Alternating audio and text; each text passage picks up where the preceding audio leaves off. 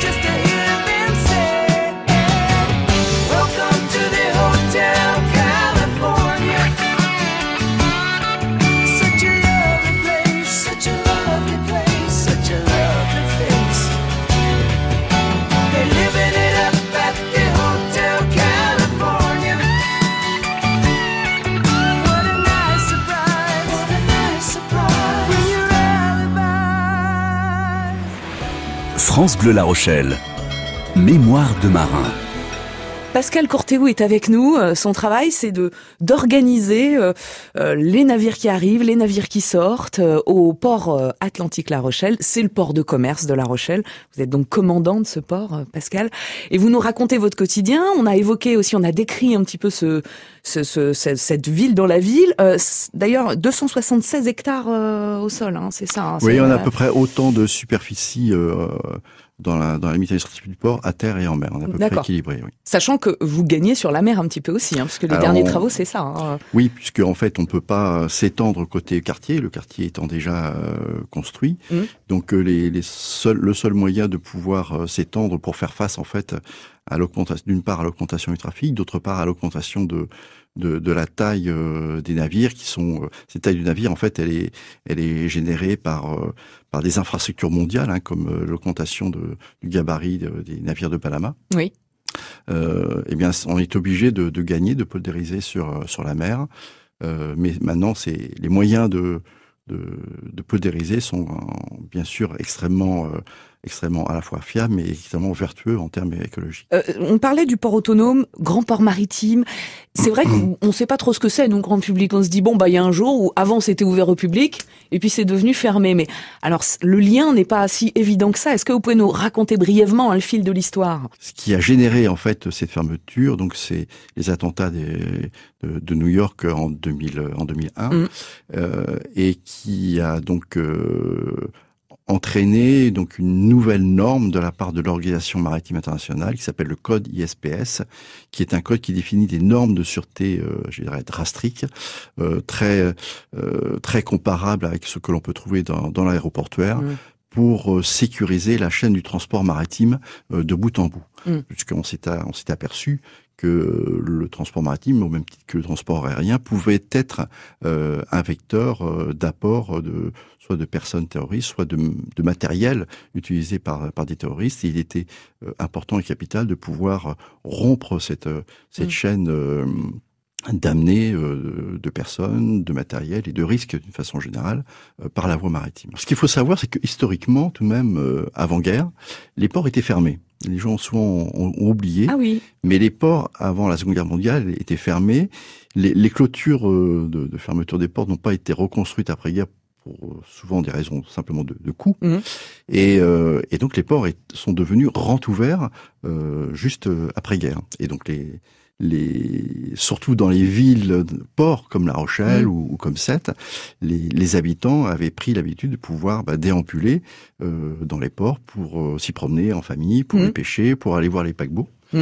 Euh, pour monter à bord des paquebots, à l'époque, ça, ça, se faisait. Hein. Ah oui. Euh, et, et, bien sûr, cette fermeture qui a été euh, qui a été rapide a été, c'est fort compréhensible, assez mal vécu par les mmh. Rochers parce qu'ils avaient euh, cette impression qu'on leur retirait en fait ce, ce droit de de, de, de, pouvoir aller voir la mer, aller voir le port, aller voir les bateaux. Mmh. Euh, c'est quelque chose qui fait qui fait rêver bien sûr. Hein, bah oui.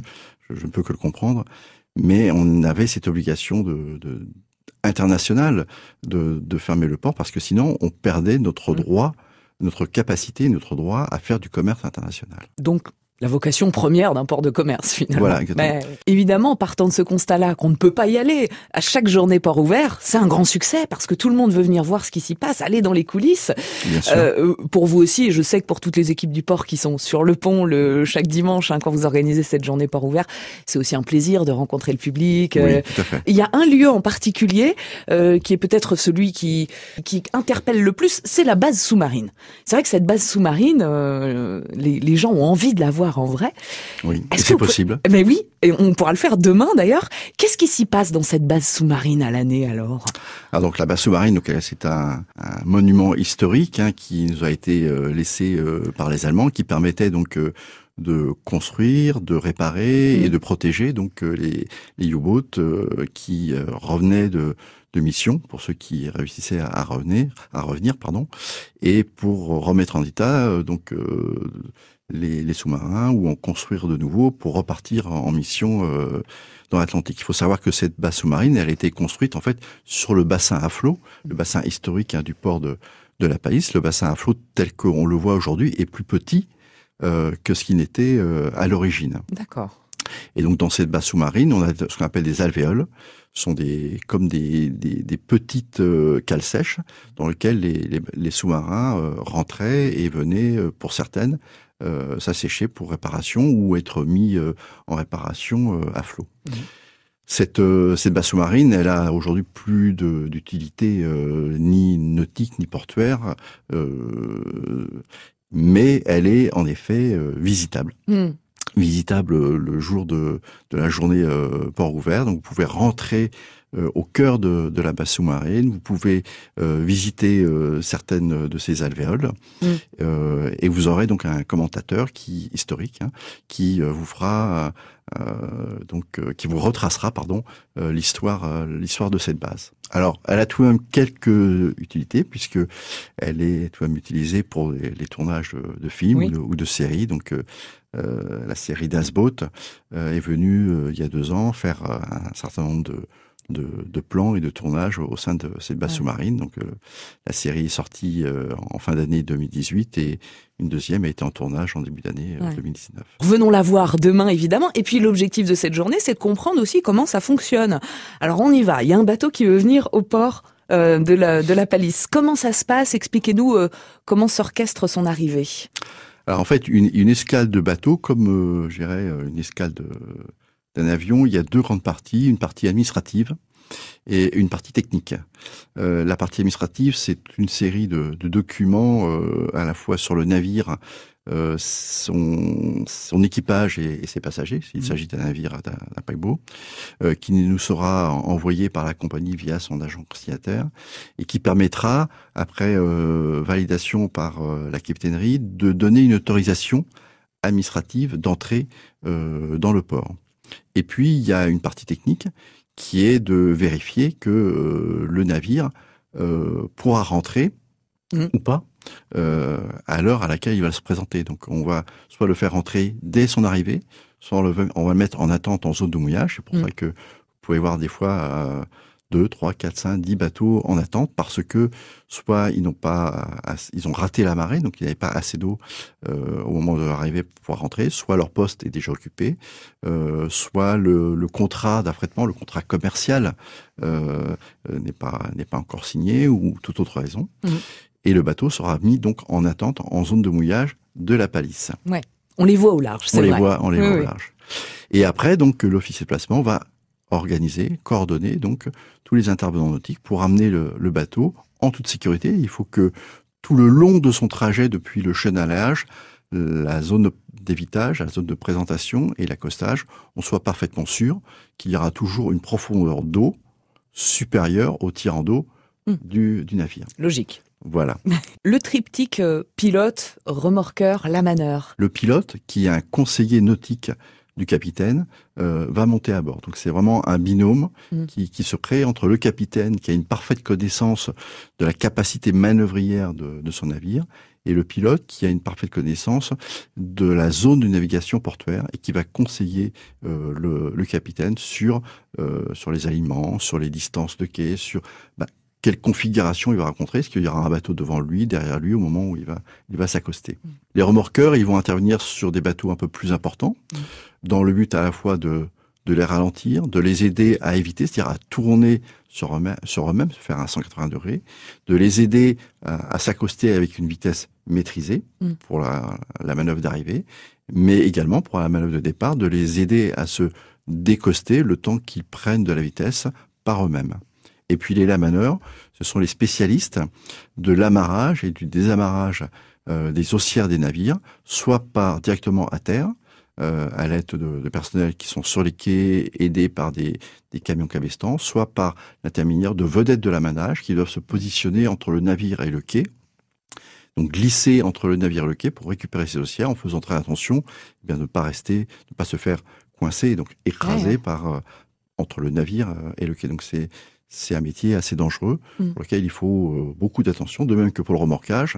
Le, capitaine du remorqueur, il doit faire attention à la fois au navire qu'il sert avec mm. sa remorque, mais également à son propre navire euh, pour ne pas mettre en danger euh, son équipage. Vous pourrez découvrir ces métiers demain, les rencontrer, hein, les, les, les, lamaneurs, les pilotes, les remorqueurs, tous ceux qui travaillent au pôle de réparation navale aussi, puisque le port de la Palisse est un lieu où, où viennent les bateaux, plus ou moins gros. On sait que l'Hermione est venu se refaire une petite beauté, quand le Francin, c'est pareil, quand il doit sortir, il va à la Palisse. Euh, donc là, on pourra rencontrer toutes les entreprises, cette petite fourmilière au sein de la ville dans la ville qui travaille à ce pôle de, de réparation navale, euh, la visite de la base sous-marine, le grand port atlantique de la Rochelle, c'est 130 ans d'histoire. Il vous ouvre ses portes demain, donc venez le visiter, venez rencontrer euh, ceux qui travaillent sur cette place portuaire, et vous y verrez Pascal Courtéou, donc commandant de port là-bas. Merci beaucoup d'être venu nous voir, Monsieur Courtéou. Et puis bah bonne journée port ouvert alors. Merci. France Bleu La Rochelle, mémoire de marin.